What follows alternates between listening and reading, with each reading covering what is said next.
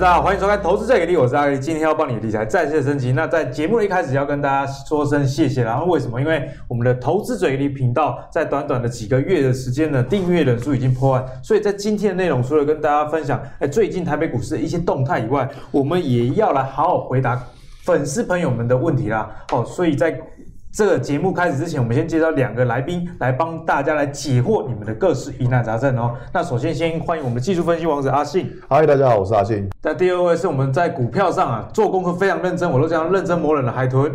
大家好，我是海豚。那首先我们第一个问题要问两位了，就是说 Joyce 发问的，想请问了。股价的这个合理性该怎么样去计算？那他特别问的食品跟电子股怎么样去计算哦？那在回应 Joyce 的问题以前，阿格力先帮他整理在股票上大家常用的一些股票的定价合理的方法啊，例如说，呃，在纯股值的部分呢，可能会用当期的股利去算，诶，今年啊，或者是大概明年的殖利率可能多少？那比较保守的投资人也会用过去十年啊，有些人可能是用五年。啊，三年不等都可以看你自己的保守的程度。那如果越保守，通常用比较长的部分去算一下。哎，比方说殖利率有五 percent 啊，或者是有啊六 percent 啊。例如说啊，平十年的股利的平均，假设有两块的话，以殖利率五趴来算，那股价可能在诶四十元以下都是 OK 的。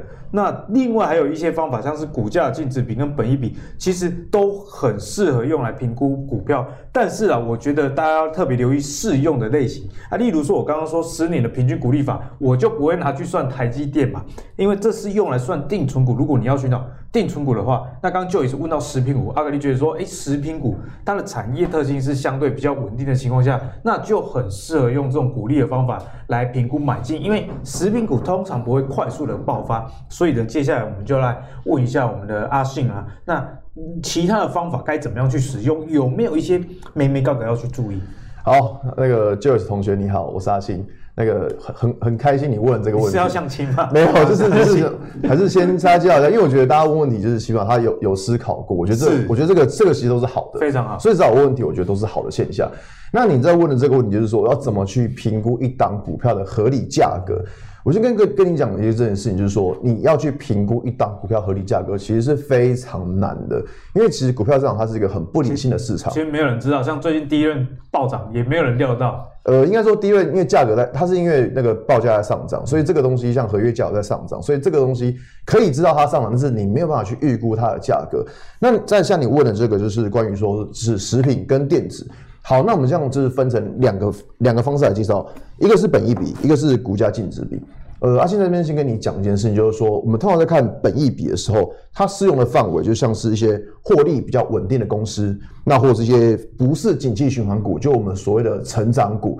那什么叫做获利稳定的公司？就是它每年基本上都是赚钱的。嗯、那这一种公司，通常我们会可以用本益比来做衡量，或者像是一些成长股，像是今年的五 G 或者是电动车这一部分，其实你也可以用本益比来衡量这些股票。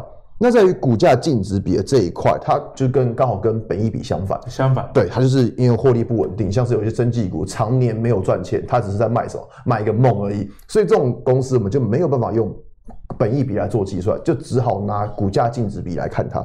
那像是一些景气循环股，比如说哎呀水泥啦、钢铁啦，或是你刚刚问到的食品这一部分，其实它就是用股价净值比来看的。所以大概去分成这两类。那我这样讲，就是在你问的这个，就是电子跟食品，其实这个问题问的非常好。可是我们知道电子股怎么样？超庞大，而且超多种类，超多种类。对，所以电子股其实我们还要再去细分。就好比说最近很红的被动元件，它是用本益比嘛？哎、欸，其实不是。它其实用股价净值比会比较适合，哦，因为因为它是一个景气循环股，就在景气好的时候它能够上涨，因为它是靠报价嘛。对，景气好的时候它能够上涨，那景气不好的时候呢？像之前景气在衰退的时候，那个被动元件国巨不就从一千块跌 跌到跌到稀里哗？对，所以说像这种股票，其实你拿本益比来评估，其实会有一点点的风险，所以它这种。比如说像那种景气循环股的电子股，其实你在评估上也可以去拿股价净值比来衡量，因为那个景气循环成分的本益比如果很低的时候，代表那时候景气在高峰，对、欸，反而是最危险的时候。对，没错，就是说这有在高峰的时候，我就看到景气循环股，哎呦，就是获利好像很好，那反而是最危险的时候。所以接下来就是会帮大家来讲一下，就是说常见的本益比的使用的错误的方式。那首先我们来讲到本益比，本益比的公式是股价除上 EPS 每股盈余。那我要这样讲，就是说一间公司。它的本益比，它的合理本益比其实是固定的。对，它的比如说像假设我们看台积电，台积电的本益比可能就是大概二十二倍左右。那如果我们看红海的本益比，诶，红海本益比可能就大概只有九倍、八倍这样子。就跟买房子不同区域它都有它的行情一样。呃，对，那这个东西要怎么去判断？我这样讲，通常啦。毛利率比较高的公司，它的合理本益比也会比较高。嗯，对，所以说这个东西，这个合理本益比的评估，它是用一间公司的毛利率来看。像我们很明显知道说，台积电的毛利率就是比鸿海高，对，超高。所以它的本益比，它的合理本益比就会比鸿海来的高。这是我们在看的。那我刚刚讲过，就是说一档股票的合理，它本益比是固定的，也就是说，你看哦，下面是公式，假设台积电的本益比我们给它是二十二倍，是那。EPS 很多人在看 EPS 会拿今年的 EPS，可是这是错的。我们在估算本益比的时候会拿明年或者是后年的 EPS 来算。所以说，为什么一般的投资人其实不太容易用本益比来评估股价的合理合理价格？本益比的公式是简单，但是预估这个分母其实是困难。对，但是你要怎么样去预估这个就很难了。你怎么知道台积电明年可以赚多少，后年可以赚多少？对，因为毕竟我们都不是。呃，专业的研究员，那我们不是那种每天去扣公司，所以说，如果你要问这个问题，说一档股票它的合理价格是多少？其实这个问题基本上，我相信没有人能够给你一个很正确的答案，因为没有人能知道说台积电它到底明年可以赚多少，后年可以赚多少。呃，我举个例子好了，像台积电现在市场预估说它今年哦，它后年可以赚到二十五元，那这个二十五元是怎么来的呢？这个二十五元是把 Intel 的订单，你看明年的 Intel 的订单，甚至到后年 Intel 订单都，都已经算进去，都已经算进去了。所以台积电的股价，他们预估到哦，后年才到二十五元。你看哦，那假设今年有过完吗？还没有，今年还没过完。所以说，你看哦，今年都还没过完，他看到明年的已经反应了。对，那我们要去想一件事情，他 Intel 去给台积电订单，但是他是全部都给台积电吗？不是啊，三星会不会拿得到？也有可能拿得到。那假设 Intel 订单，哎，如果有有什么有什么三长两短，不如预期的时候，哎，对对对对对，所以台积电的它它的 EPS 可能就被下修了。那这样一来的话，那这个目标价五百五十元就会会到吗？那可能就不会到。对，这样懂我意思吗？所以说你看哦。就我们在看本益比的这个东西，其实它最关键的是你对于未来展望，公司的未来展望，未来的获利，你到底能够掌握住，掌握度有多高？那如果你说你的掌握度不低，掌握度不高的话，你只是单纯拿今年的获利来看，其实你在用本益比这公司来算的时候，其实是非常的危险。就好比说在前年的时候。哎，是前年嘛？前年有一个很有名的分析师，我们这边就不提了。反正他当时就是讲了一个东西叫被动元件。他说了，被动元件当时的本益比估算下来只有五倍，所以非常的低。那很本益比这么低的情况之下，是不是到叫大家赶快去买？一定不是海豚讲的。对，我知道一定不是海豚讲。那 大家分析师我们就不提了，反正大家应该都知道。那我想，我刚刚跟各位讲一件事情是说，刚说过，一间公司它的本益比是固定的。那可是他却犯了什么错误？他拿今年的获利来看，嗯、所以你看到、哦、本一比是固定的，他拿今年的获利来看，今年的获利能代表明年吗？很难，没错吧？尤其刚刚阿信有提到被动元件产业特性，对，它就是一个景气循环股，景气好的时候它可以一路往上喷，景气不好的时候就一路往下摔。所以说你看到、哦、在他犯了什么错误？就是把他把今年的获利来用在明年身上，那股价会准吗？当然不准。对，所以这个是大家在看本益比一个很大很大很常犯的错误，就是。本一比的倍数，这个本一比的倍数是固定的。嗯、那我们接下来讲到股价净值比，其实股价净值比，我觉得很多人都误用、欸，哎，对，终于有人说为什么会错误使用？就股价净值比，大家都觉得说啊，股价净值比小于一倍，那就代表说股价便宜。那温雅这样，对对对对对，哇，我跟你说，你用这个方式去选台股，你可能选个五百档出来，可能都不为过。就是股价净值比，因为小于一倍，就代表便宜吗？当然不是啊。我这样讲，你在用股价净值比的时候，你要去想一件事情。如果股价下降，那净值也跟着跌嘞。啊，对，如果股价下跌，净值也跟着跌，不就表示什么？表示说股价净值比也要同步下降。那小于一的情况之下，就代表股价便宜吗？当然不是，它可能是因为公司的营运有出现问题。这个就让我想起一句话，叫“可怜之人必有可恨之处”。对，所以说它是净值本身就有问题，他可能公司营运本身就有问题，所以才让它的净值下降。而且我觉得评估净值没有大家想容易，因为净值里面有很多是那种存货，哎、欸，啊，存货是会叠价。没错，而且净值这东西很妙，它怎样？它像我们知道有本资产负债表跟损益表，是，就有些东西它放在损益表，损益表是影响的就是 EPS，那可是有些不比较不好看的，它就把它塞在资产负债表里面，那大家就不会注意到。所以这个是呃会计师厉害的地方，就是他们可以去把这种五鬼搬运，这样东搬西搬，然后就可以把一些不想看到的东西让它藏起来。所以说，在股价净值比的使用这一部分，就并不是越低越好。对，所以说大家都会有个错误的观念。那我觉得说这个东西就不太好。嗯、那所以说，你看哦，本一比跟股价净值比其实都还有就是一些美眉嘎嘎在。那我觉得这个东西就是大家去思考的地方。那所以说，像我们刚刚同学有问到，就是关于说食品股有没有一些例子，有没有去估？我在这边先举例，先等一下，先讲另外一个东西。其实你问食品股啊，我这样讲，食品股非常难估算，为什么？我举例来，我举例来说好了。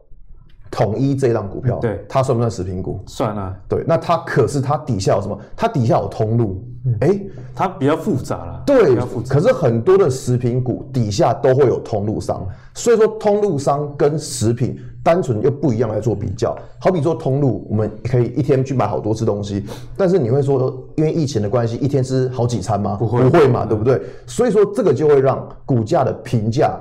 会有点变化，通路的评价通常比较高，因为你可以一天去 seven 去十趟，但是你不会一天觉得肚子饿就吃了十餐。台股的这个通路股大概本益比很多都二十五倍以上，像统一超二十六倍，对啊，保雅也大概二六二七倍。对，所以说在你在评估在食品这一部分的时候，其实就会比较难。那我们这边看一下。卜蜂这档股票，普丰就是卖做鸡，呃，不是啊，卖鸡肉的嘛，不是卖鸡，对，卖鸡肉，卖鸡肉的，做做。阿信，你不要自己常去这样，没有，不要讲，这没有，这不能讲，我不知道。好了，那我们看一下这普丰的这张图，叫做股价净值比的河流图。是，就是说，如果我们在看这种食品股的话，那你要怎么去比较？OK，好，那你就是拿自己跟自己做比较，嗯、可以看到，就是在每一次像这个河流图，在最高的时候，在这个位置。可以把股价在这边最高的地方怎么样？哎，就开始下来了。嗯、但是打到蓝色下面这条线的时候，你会发现股价怎么样？哎，反弹了。对，所以说你在用这种股价净值比的河流图的时候，其实你只能拿自己跟自己过去做比较，你没有办法说去哦跟同业做比较，这个是比较难。因为其实食品。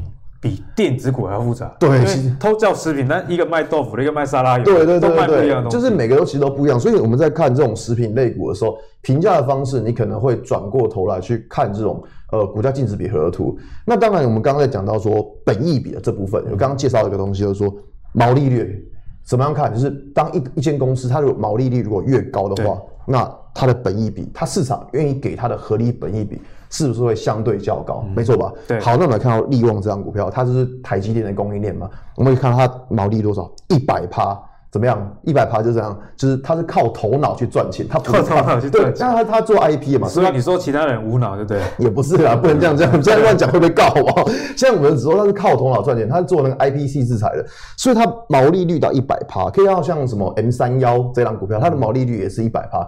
像这些股票，他们是只是说靠头脑的，对，所以它的毛利率特别高。那像这一种毛利率一百趴的股票，市场愿意给他们的本益比，诶、欸，可能又更高了。像刚我们提到说，台积电的本益比可能是给到二十二倍，对。那可是像是力旺这一档股票，市场愿意给它的本益比可以甚至到三十倍，甚至三十倍以上。嗯、所以，所以说你看哦，这个就是不同的地方。所以说，如果要看一间公司它到底本益比到底高不高的情况之下，我们要看的是什么？我们要看的就是说，这间公司的毛利率到底好不好？嗯、毛利率好的公司的话，它通常本益比它就会给的比较高。所以说，在我们看完就是这一些东西之后，那相对而言，你要回来看什么？去看一下技术面的部分。嗯、所以看到就是利旺这间公司，哎，你会发现，哎，怎么从股价评价突然变技术分析？没有，就是还是要带嘛，不然。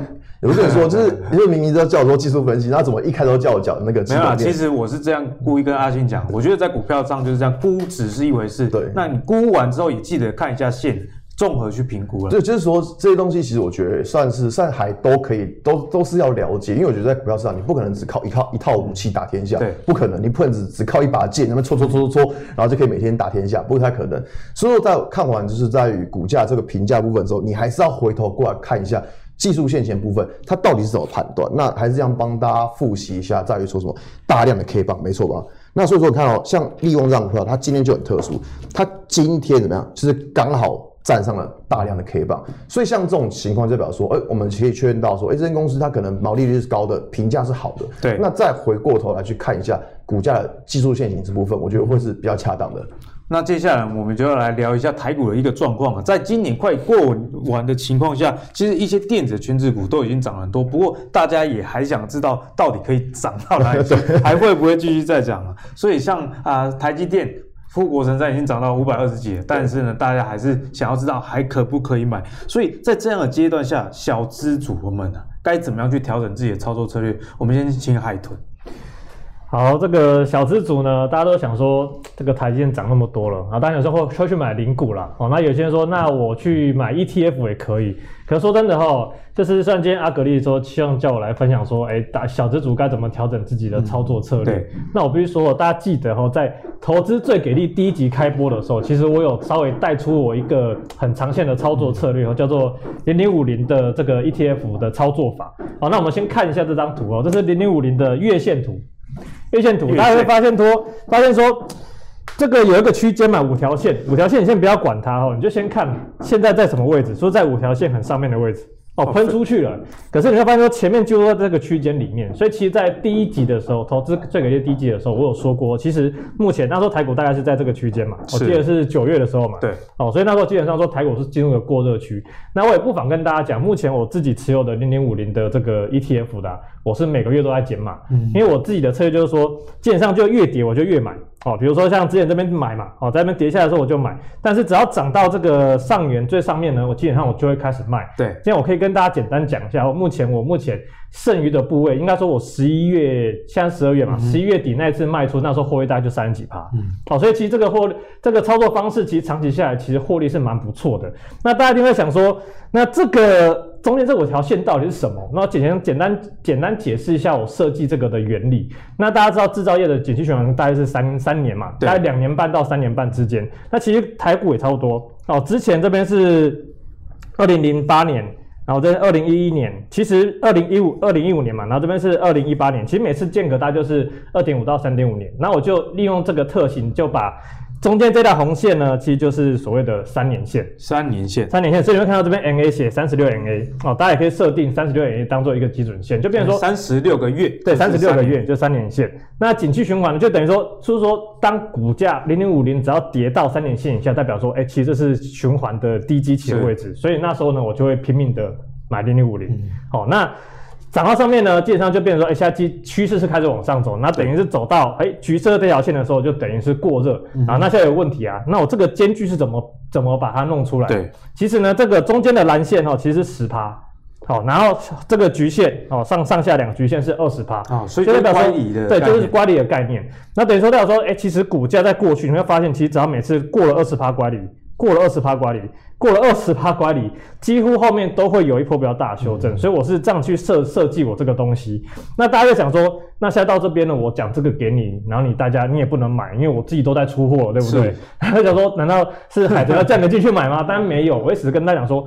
大家先把这个策略哦放在心里，那你也也告诉自己说，其实现在长期是属于一个过热阶段。当然最近是因为所谓的利率比较低，所以整个全球市场本益比拉高。那但是之后有没有可能会掉下来？一定还会有，因为景气是一直在循环的，没有十年对称大跌幅。像但是至少对后面还是有机会修正下来。零八年也是货币宽松嘛，不过之后也是有整理的一段。对啊，因为像这个你就简单讲好了，中美贸易战，二零一八年是不是也是下来，是不是有跌到三年线以下。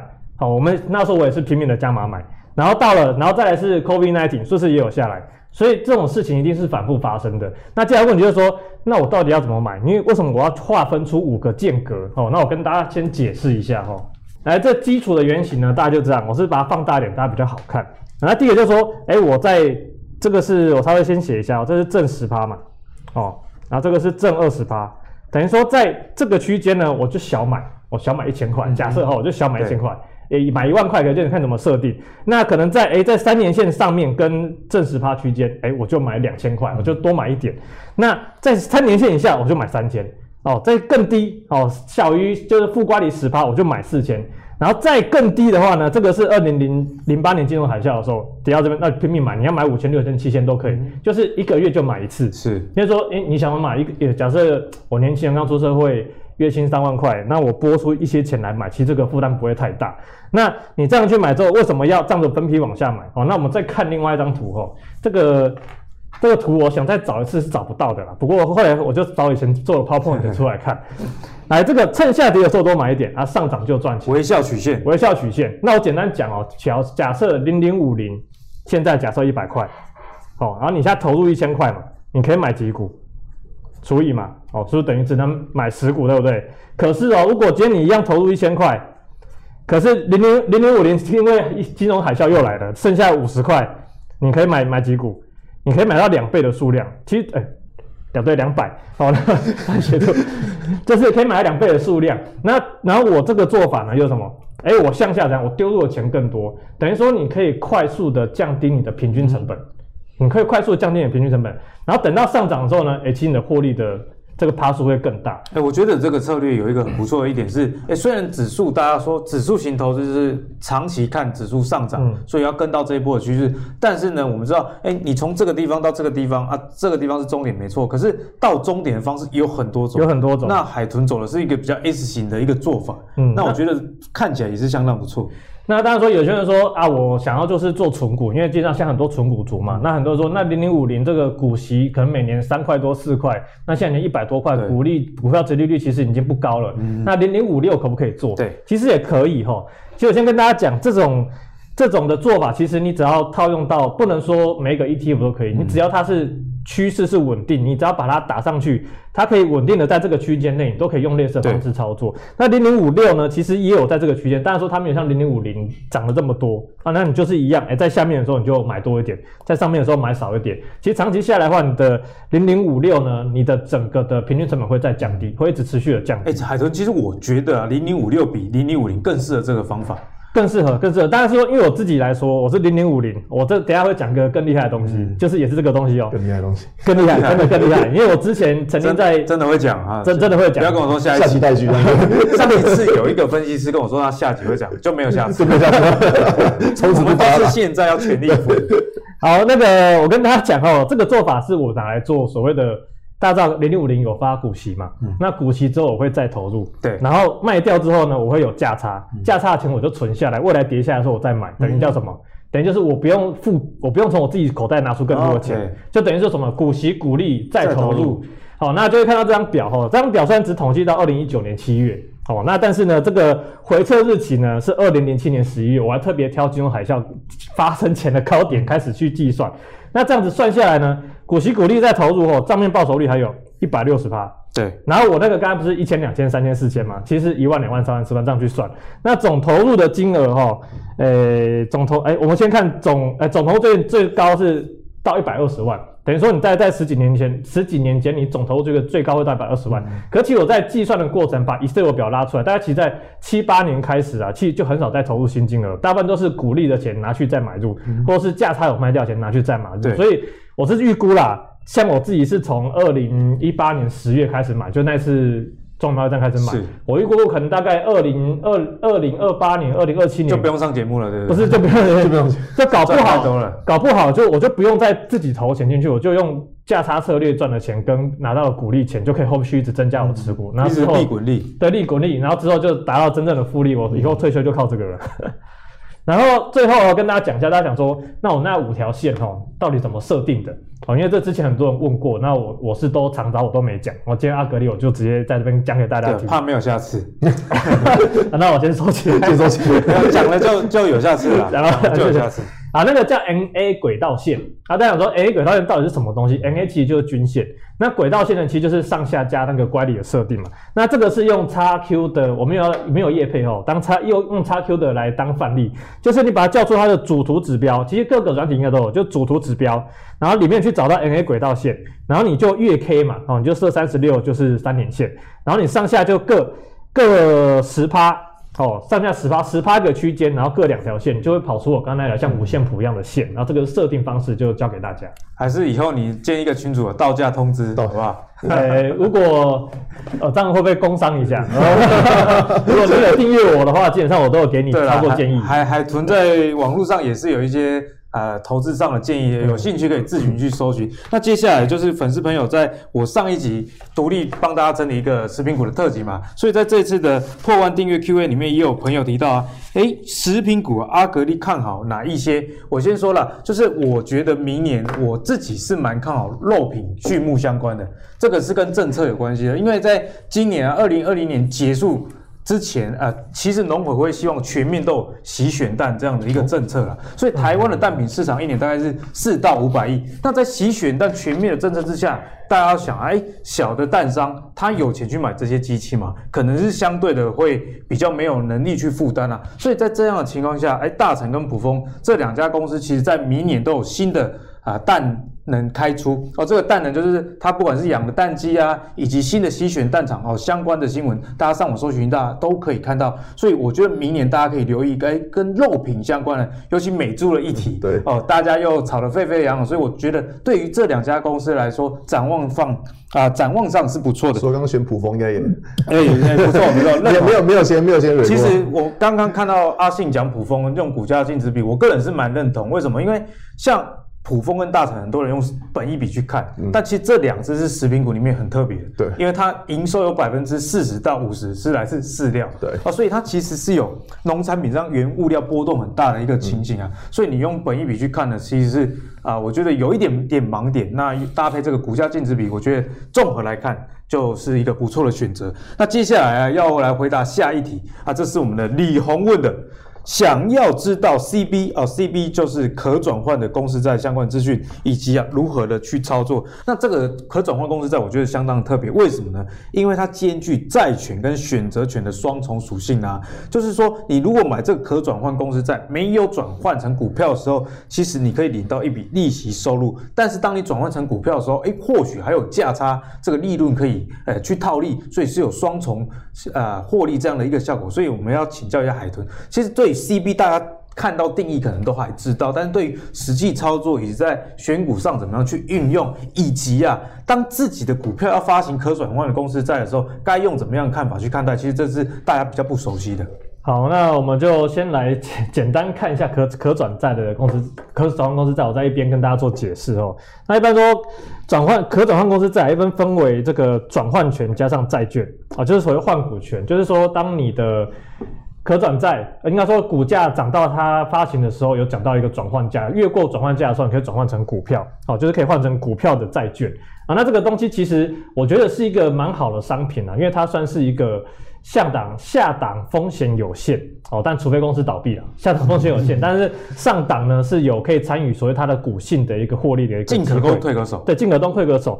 那它有两个优势，就是说刚刚我讲股价大于转换价的时候，它可以换成股票赚价差哦，这是它目前台湾做这可转债最好赚的一个方式。嗯、那另外一个的定义哦，听清楚是定义哦，就是股票下小于转换价的时候，只有债券可以赚利息。大家都会有这个观念，说，哎，我债券我可以持续赚利息啊。但是有一个问题哈，就是台湾的债券啊，台湾的可转债大部分都是无担保公司债，而且没有利息。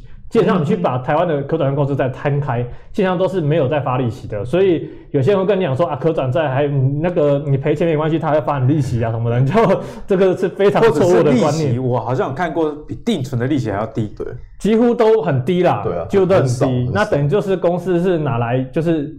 身体健康的啦，发身体健康的，也不是发身体健康，他就是要拿钱来扩厂啊。有些人可能是清偿债务，就有类似现增这种概念。那只是我觉得可转债公司债，它就是债嘛，一般都是说债的债权会比股权还要大，所以公司如果有什么状况的话。哎、欸，这个你持有公司债的话，基本上保障会比较好一点，因为股票就是下市。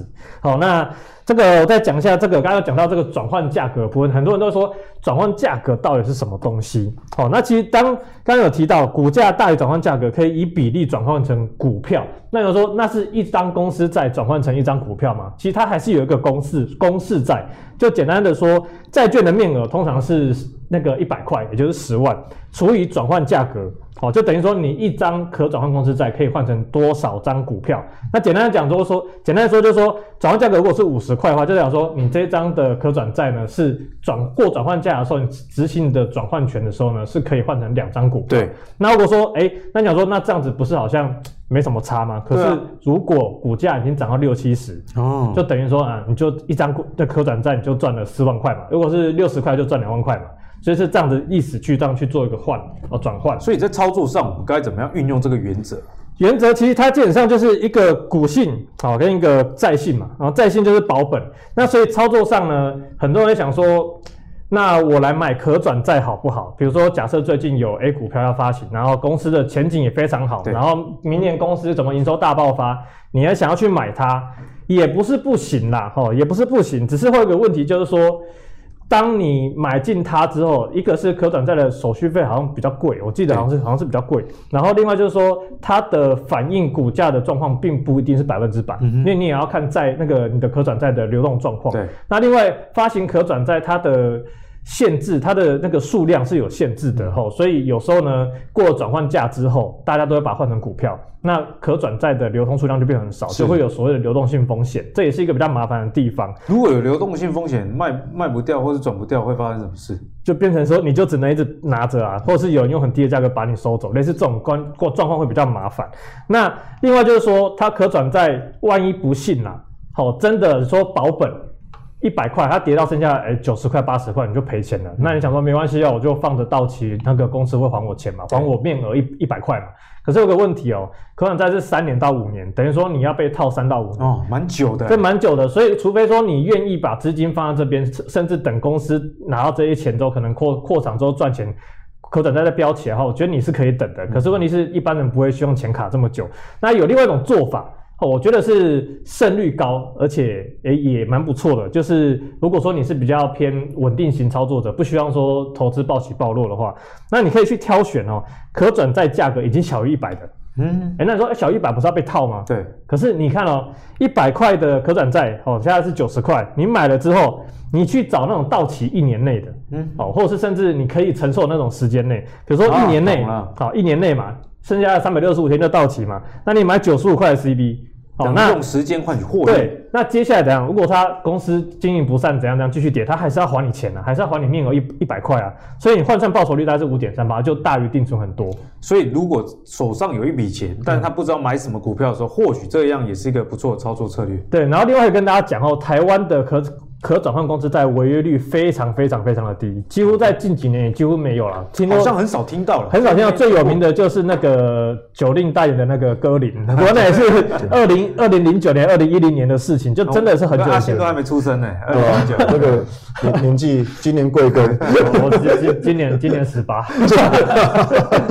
所以啦，其实海豚刚刚帮我们分享，哎，可转换公司在有很多的操作策略，不仅是说你可以赚到价差，如果你想要去。捡一点别人的烟屁股的话，嗯、有时间去换取这个获利的空间，相信也是不错的。接下来一个问题是说，吴宏怡所问的啦，对特别股的看法是什么？诶，它跟公司股票是正相关的吗？诶我觉得这个问题也问得非常好，因为在特别股，其实在台湾比较没有那么的流行啊。因为特别股相关的呃公司大概都是钢铁啊，嗯、或者是金控，比较不像美国，它的种类是不是比较广泛的？所以在特别股的议题部分呢，阿信今天有帮我们准备了，诶，该怎么样来看待特别股这个议题？好，在讲特别股之前，其实在，在在准备这个题材的时候，嗯、其实是有点心虚，你知道吗？我要这样讲，因为这个东西我我自己承认，我完全没有买过，嗯、就是我完全在从以前到现在，我从来没有买过。标股达人那个好几百趴，怎么会没有这个？没有没有没有，这是只是我现在讲这个东西，所有的特别股，它就是怎么样，可以优先配息，就是或者公司倒的时候，哎，你要去搬他的桌子或搬他椅子，你可以先去搬这样子，好不好？就只是它就跟刚刚的债是很类似。嗯就说它有优先清偿权，那比如说公司它今年没有配息，对，那假如说明年赚钱的，它就说明年再优先配股配息给你，嗯、所以说这个就是所谓的特别股。那可是，在台湾，我们知道台湾其实特别股，哎、欸，真的是很少，真真真的很少。你说美国特别股其实非常的多了，那台湾的特别股真的是有一点点给它少。那我们看到这边，真的帮大家整理一下，哎，就大概就这几档。就大概就这几档，大部分都是金融相关。对，金融或者你看台米一档，然后大部分就是钢铁，然后最多的主要都是在银行类股。嗯、那所以说我们怎么去看它到底是不是特别股？你可以看到它这边有个什么？有个小 a，有个 a，那个 a 代号多了一个 a，这个 a 呢就叫做特别股。那刚刚像是海豚刚好介绍到可转债，可转债后面或有数字，像比如说中心店，它就是一五一三，它后面可能会多个二。就是它做一个数字这样子，这个才这就是可转债跟特别股最大的不同地方。特别股的后面变后是个 A，然后再是 A B C D 这样降下去。那可转债它是一二三四，就第几次第几次，所以这是不同的地方。那大家可以看到，如果以富邦甲特这呃富邦特这一档股票来讲的话，诶，它今天成交了多少？六十四张，这个这个量嗯。好，真的有点少。说特别股这一部分，通常啦，因为它的量真的特别少。那如果说你是配喜欢配股配息的，说实在话，就刚海伦介绍，就是零零五零的那种方式，其实我觉得也 OK，因为你。第一个流动性很高，你不用担心会卖不掉，嗯、所以它如果说以各有优缺点的话，零零五零它当然就是稳定性高，因为你不用担心你缺钱的时候你会卖不掉。流通性好。对，那像这种流通性比较低的话，你们不能说它不好，特别股一样是好的，因为它如果要配股配息，它照样会配发给你。那它比较大的问题会在于它的流通性这一部分。嗯、所以如果说要买特别股的话，的确台湾在这一块。比较没有这么盛行，那个只是国外的。那如果说你要去买国外的特别股或优先股，其实这个也是要看，因为国外的特别股跟优先股其实也是不少的地雷。讲白话也是不扫地雷，嗯、就是你要他的，你要他的利，然后他要你的没有，他要你的命，他他不是要你的本，他是要你的命 这样子。所以说，其实国外这个部分也是蛮多地雷跟风险的。所以这个部分，我觉得大家在操作的时候。其实说要稍微小心一点点，就是国外外国的月亮不一定会比较圆。所以在特别股议题上，阿格一自己是觉得，除非呃你是退休族，呃追求稳定的现金流，而不不想要管股价涨跌，对或许是不错的一个方式啦。对，所以不同的商品其实它的玩法很多种，没有绝对一个商品是好或坏，只有适不适合你自己而已。那最后呢一题呢是有朋友提到有关期货了，期货适合买卖吗？适合一般的散户吗？我们就要请我们专业的分析师海豚啊，好，来跟大家讲一下个股期哦。其实看到这个问题的时候，我就觉得现在散户真的是不要命了嘛？对啊，就股票我都赚到钱，我觉得我是股神，我要往期货选择权迈进了。好，那个之前大家都说不要借钱玩股票了，然后那其实期货又是放大更更放大杠杆。那我稍微把这个现股后跟这个股票期货来做个比较，来跟大家做个解释，嗯、也顺便跟大家稍微这个。观念劝导一下，对，哦，那个大家都知道融资四十趴嘛，所以你就想啊，杠杠杆大概就是两倍好了。假设个融个有些融资是五十趴，就是两倍的杠杆。对，可是哦，股期哈、哦，它相当于现股两张现股哦，所以的十三点五趴，所以它杠杆大概是七七七点七点几倍啦，哦，七点几倍，等于说你用一张一百块的。一一张那个一百块的股票，你只要一万三就可以买到一万三千五哦，加不含手续费，所以这杠杆是放的非常大的，所以等于说往好处想啊，哦，它赚钱的时候你是倍数倍数的在赚哦，它涨了十趴，你可能就快赚快要赚一倍，可问题是赔的时候呢，哦，也是赔的非常速度，也是赔的非常吓人，所以基本上在股票期货的部分呢，哦，我是其实我是不太建议大家去使用这个操作，因为其实。就我自己来讲，像我自己对我自己的学员在经营的时候，我连我是连融资都不希望他们去做这个使用，因为你有时候赚得快，因为我常常讲哦，你在多头市场的时候，你赚到的钱，你可能赚的比别人多，但问题是重点什么什么什么什么时候叫做你可以把钱留下来？当空头市场来的时候，能够把钱留下来的人才是赢家，因为你要想之前一二那个十几年前一二六八有多少人是买在山顶上下的，对，一千多块的国泰金哦，对啊，到现在还没有回本，哦，所以我会建议大家尽量还是不要。使用杠杆型的这个商品去做操作，会比较安全一点。所以呢，在期货部分的海豚是良心的建议说，说对对对啊，玩现股就好了。嗯，其实我觉得玩现股要赢就已经很难了。对，简单讲啊，讲句话，你玩股票都，你就玩现股一一倍的杠杆都不会赢的，你还要玩期货？我买过大立光，你要买过大立光期货？我买过大立光，下场是好的还是坏的？吓死！吓死！因为那个杠杆很大，我想说好玩就买一次试试看。后来发现，哎、欸，不对了，欸、这个有点，阿信掏多少钱？忘记了，反正就期货有钱嘛，就是他大立光期货。那这个反正就是你买的时候，哦，好紧张，真的会紧张，真的会紧张，真的会紧张。好了，我就不问那个阿信的隐私了。不过就他现在在讲个股的技术分析的情况下，应该期货是没有赚到钱的啊，啊，不然就讲期货了嘛，对不对？呃，没有，那大立光还是还是看个股，它还是要偏个股啊，嗯、还是用个股来判断。但是就是期货，我觉得对情绪影响真的情绪影响会很大。欸，我觉得在投资上，其实不管什么商品，你可能获胜几率是很高。但为什么海豚说不要借钱？因为一借钱，嗯，整个思绪就变了。对，这个我有很深体悟，因为我自己一直是有借钱买股票的人。然后，因为在我借钱是从我当兵的那一年开始。在二零一七吧，嗯，那我就想说当兵，那替代役早上也还是可以看一下盘，就、嗯、就借钱玩股票。嗯、前两年几乎那笔借来的钱都没什么赚的，嗯，一直到这这一年以来，就今年虽然有疫情的关系，可是还是有赚到钱。我觉得是心态上比较能面对损失，对，因为那个损失跟你自己的钱是不一样的，嗯、你自己的钱想说啊，反正买的是好股票，嗯，我可能就丢着时间会回来。可是如果借来钱，你会开始计算，哎、欸，一个月两个月，哎，每个月都要付利息。哦、你可能就会让自己做出一些不理性的决策啦，哦，所以还是希望大家可以在投资上比较稳健哦。你以为这样就结束了吗？其实没有，我们节目还是有彩蛋，好不好？鼓励看到最后的朋友，今天呢，最后彩蛋就是我们今天讲到估值嘛。那估值的部分，我们就不得不提到台积电跟联电，因为这两只股票，哎，现在涨得很凶，而且目标价也喊得超高哦。台积电涨到五百嘛，那联电涨到五十，可是人家已经看六百跟六十元了。那从这个估值的角度来看，海豚你怎么样来看？说用本益比啊，或者是其他的方式看待这两只股票，到底哪一个价位是比较合理？至于这个哪个交易比较合理哈，其实我个人在这个产业面方面也有去做一个观察，那当然是每天看了很多的报告。那我是建议大家，如果你自己手边啊有一些报告可以看的话哈，你可以把每一家券商哦它的。给的一个估值能去做个平均，那比如说你像联电嘛，有人给六十，然后有人给可能五十四点五，那你去去算一下，其实到差不多到到这个价位的时候才会开可以开始留意。那另外是在台积电的部分也是一样，其实它很多都已经反映反映到了所谓的后后年的整个营收状况。那我就觉得说。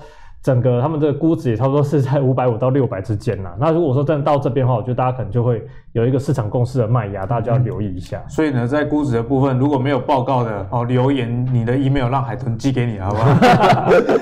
好了，玩笑三分真，好不好？就是大家可以在上网跟阿信呢，跟海豚有进一步的一个互动。那如果你喜欢阿信跟海豚在投资最给力的内容的话，请记得订阅我们的 Facebook、YouTube 以及现在最火红的 Apple Podcast，订阅投资最给力哦。我们下次见，拜拜。